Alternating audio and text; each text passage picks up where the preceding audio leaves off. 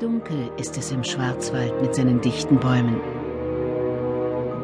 Und wer schon einmal selbst auf den engen Wegen durch das dichte Tannengrün spaziert ist, glaubt sie sofort die seltsamen Geschichten, die man sich über den Wald und seine Bewohner, die Waldgeister, erzählt.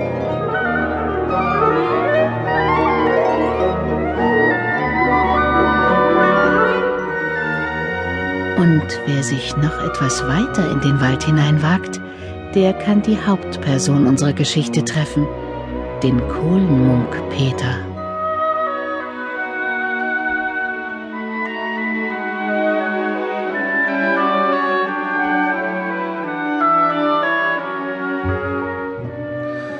Jetzt schmor ich hier wieder, bis ich schwarz werde. Peter ist eigentlich ein munterer Bursche, schlank und gut gewachsen, wie eine junge Schwarzwaldtanne.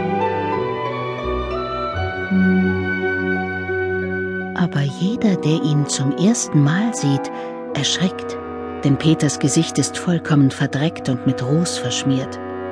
Doch dafür gibt es einen einfachen Grund. Kohlenmunk Peter ist ein Köhler. Köhler, ja, ja. Das ist ein schmutziger Beruf.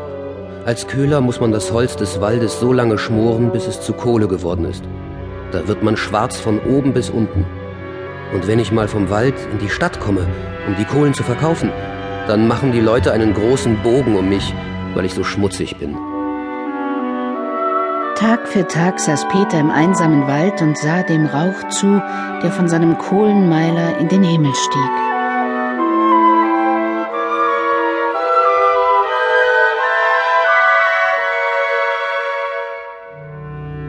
Inmitten dieser dunklen Bäume fühlte er im Herzen eine tiefe Sehnsucht und er begann zu träumen.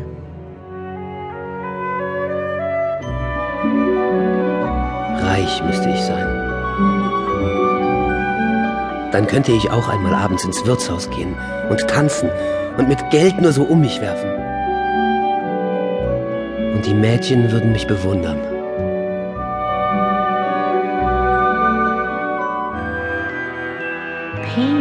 Peter, hüte dich vor den Wünschen, die allzu leicht in Erfüllung gehen. Wenn du im Herzen nicht reif bist für das Glück, wird es dir nichts nützen.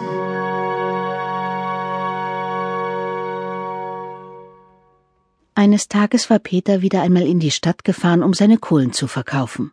Es war Sonntag und alle Leute vergnügten sich.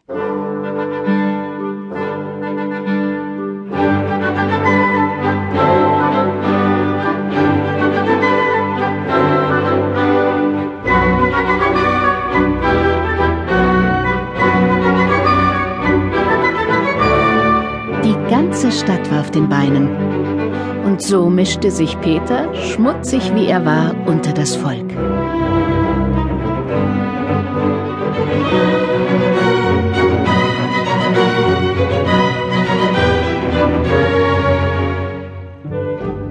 Im Wirtshaus dröhnte der Tanzboden unter den Sprüngen der Tänzer. Die Paare drehten sich in einem bunten Wirbel und die Mädchen jauchzten, wenn die Jungs sie hoch in die Luft hoben.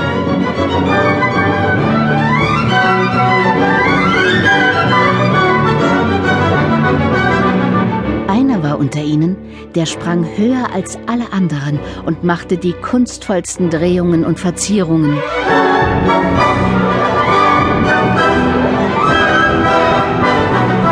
Den nannten die Leute den Tanzbodenkönig.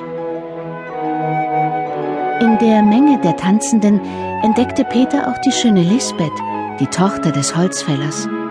Aber sie beachtet Peter nicht, denn gerade packt sie der Tanzbodenkönig und wirbelt sie durch die Luft.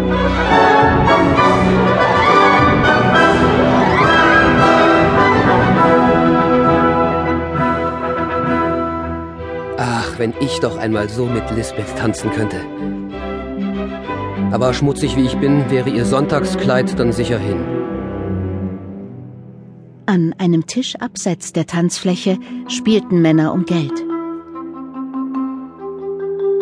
Peter machte große Augen, als er sah, wie der dicke Ezechiel, einer der reichsten Kaufleute der Gegend, mit den Würfeln spielte.